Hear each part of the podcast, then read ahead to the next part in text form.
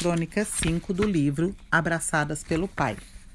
Título: O Poder de um Testemunho. No capítulo 4 do Evangelho de João, a Bíblia relata a história de uma mulher desprezada, habitante de Samaria, uma terra idólatra. Sua vida estava cheia de erros, mas mesmo sem querer, foi procurada pelo próprio Senhor Jesus, encontrada e salva de sua busca interior por satisfação. Como será que isso foi possível? Se considerarmos atentamente os escritos do Novo Testamento, observaremos que, embora vivesse, andasse e se relacionasse como homem enquanto esteve na terra, Jesus era tão íntimo do Pai, já que ele e o Pai eram um só, que expressava constantemente os atributos e o poder divinos. Por esse motivo, ele impactou profundamente não apenas a vida das pessoas, mas também toda a história da humanidade. O falar de Deus é uma das principais ferramentas que ele usa para nos purificar, dar vida e nos tornar irrepreensíveis em seus caminhos. Ao conversar com a mulher samaritana, não foi diferente. Jesus a conduziu ao arrependimento, ou seja, mudou seu modo de pensar, tocou em seu proceder e a introduziu em seus caminhos, instruindo-a a respeito da verdadeira adoração. A verdadeira adoração em espírito é ter tanto apreço pelo Senhor a ponto de se esforçar para ter um viver que o agrade.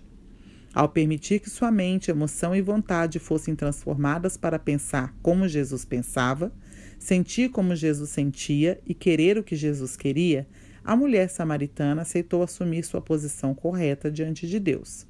Foi encabeçada por um homem, Jesus, que era encabeçado pelo próprio Deus.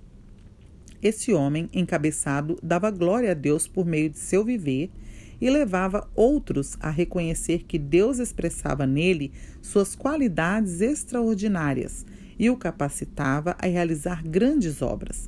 Essa mesma glória foi expressa por meio dela quando creu nele. Submeteu-se e passou a dar testemunho disso, desempenhando a função de evangelista que ele lhe confiara. Do ponto de vista espiritual, o testemunho é a expressão ou manifestação da obra que a vida divina, com todos os seus atributos e poder, fez e faz em nosso ser e proceder. Nesse aspecto, a mulher samaritana se tornou apta para anunciar as grandes coisas que o Senhor Jesus fez nela e por ela, levando muitos de sua cidade à salvação. Que isso sirva de encorajamento para você, mulher, não perca tempo e apresente-se como testemunha viva, confiando que quem vir você e ouvir seu falar a respeito da obra de Deus em você, se levantará para seguir a Jesus, justamente porque vê você o vê em você. E você o vê. o ouve e vive com ele para ele.